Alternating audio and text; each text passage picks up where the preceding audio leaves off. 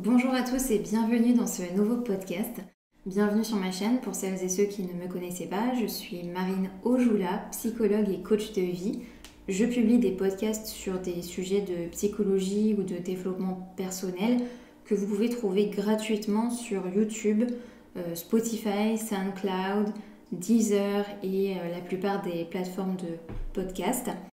Et aujourd'hui, on va parler de la pression des autres, que ce soit la pression de la famille sur certains aspects de votre vie, la pression au travail ou encore la pression en général, plus globalement dans la société d'aujourd'hui. Alors sur Instagram, je vous ai fait participer à une sorte de quiz pour connaître un peu votre perception de la pression sociale et voir si vous aviez des exemples à me donner. Beaucoup d'entre vous ont répondu avec des exemples plutôt typiques de pression sociale. Vous m'avez parlé de la pression de se marier, de faire des enfants et d'avoir un CDI. Pression qui vient généralement des parents. Des parents qui parfois ne vont pas hésiter à faire culpabiliser. On a aussi la pression de faire des études, d'avoir un diplôme. J'ai aussi eu des témoignages de personnes qui subissaient de la pression au travail avec des collègues ou des supérieurs qui ont beaucoup d'attentes envers eux. Et j'ai aussi eu des réponses autour de la pression qui incite les femmes à correspondre à une norme sexiste. Par exemple, la pression liée à l'apparence physique, euh, ne pas se mettre en jupe trop courte, sans quoi elles sont sujettes à des critiques. Tous ces exemples que vous m'avez donnés sont très diversifiés, mais ils ont un grand point commun qui est finalement le fait de se sentir obligé de faire ou ne pas faire des choses sous la pression des autres. Alors évidemment, on n'est pas obligé d'agir sous la pression des autres, sauf que si on ne fait pas d'enfants, si on n'a pas de CDI, si on n'accepte pas tout de ses collègues ou si on se met en mini-jupe malgré la pression de certains, qu'est-ce qui se passe? Eh bien, on subit leur mécontentement, on subit leurs critiques, leur jugement, leur rejet, et on subit parfois même des actes malveillants en retour. Alors pour réussir à échapper et ne plus en subir les conséquences, c'est important de comprendre pourquoi les gens vous mettent naturellement la pression pour tout et pourquoi ils en ont besoin. Alors la pression sociale, c'est un concept qui est essentiel à intégrer pour la suite de ces podcasts parce que tout simplement on va pas mal aborder ensemble des sujets de travail sur soi, de confiance en soi et de rapport aux autres qui impliquent de connaître un minimum certains termes pour tout simplement les maîtriser davantage. Alors la pression sociale, c'est quoi exactement? Euh, Sur Instagram, l'une d'entre vous a répondu que la pression sociale, c'est faire ses choix en fonction du regard des autres. Quelqu'un d'autre m'a parlé de l'instinct grégaire, de suivre le mouvement. Effectivement, ce sont deux éléments qui sont liés à la notion de pression sociale. La pression sociale, c'est le fait de se sentir poussé dans nos choix par les autres et de ne pas être maître de ce qu'on fait. Il y a plusieurs façons de répondre à la pression sociale. Il y a le conformisme, la soumission et l'innovation. Alors le fait de se conformer aux autres, c'est par exemple le fait de se dire mes amis sont tous mariés avec des enfants, ils n'arrêtent pas de me demander quand je vais le faire à mon tour, alors je décide de finalement me conformer à cette norme et je vais chercher à me marier et faire des enfants.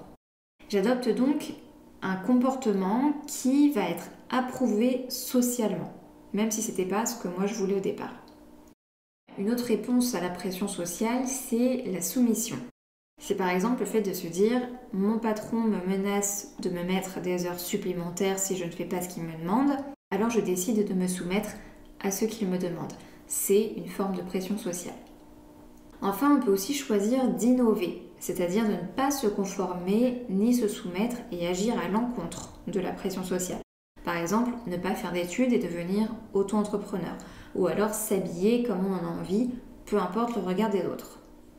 Il y aura toujours une pression sociale partout, c'est le propre de l'homme pour se protéger, on va en parler juste après.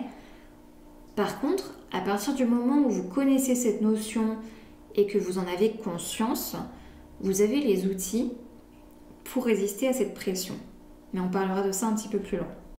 Alors pourquoi on se soumet ou on se conforme à la pression sociale? Qu'est-ce qu'on y gagne? Il y a ici une idée de dépendance vis-à-vis du groupe face au danger. on part inconsciemment du principe que le groupe va mieux gérer une situation de danger que si on est tout seul. Ça s'appelle l'instinct grégaire. Si on prend le risque de s'opposer au groupe, de ne pas suivre la norme, alors on peut être rejeté du groupe. Et ce n'est pas quelque chose qui est rassurant étant donné que notre instinct nous dit que on a besoin d'eux pour se protéger. Donc finalement, ce sont des enjeux d'identité et de cohésion sociale qui vous placent en situation de pression face aux autres. Sauf que, il y a des conséquences à cette pression sociale dès lors qu'elle est trop intense et mal gérée. C'est-à-dire que vous allez parfois laisser vos émotions décider à votre place comment vous allez répondre à cette pression? La pression sociale peut engendrer un grand état de mal-être, voire la dépression chez certains. Elle peut aussi engendrer une baisse de performance et un niveau faible de réussite, voire même des échecs. Par exemple, les échecs scolaires, les difficultés dans les relations amoureuses et intimes, etc.